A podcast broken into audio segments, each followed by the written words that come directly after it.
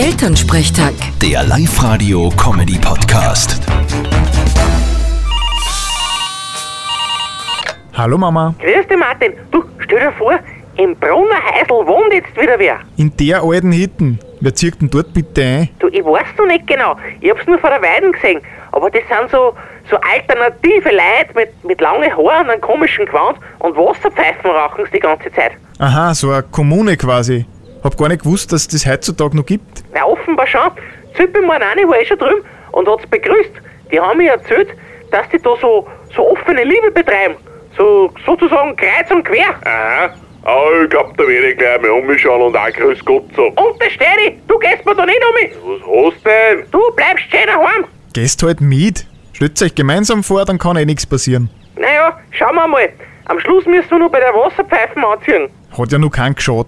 Vielleicht wirst du dann ein bisschen lockerer. Vierte Mama. Ja, ja, du hast leicht reden. Bitte, Martin. Elternsprechtag. Der Live-Radio-Comedy-Podcast.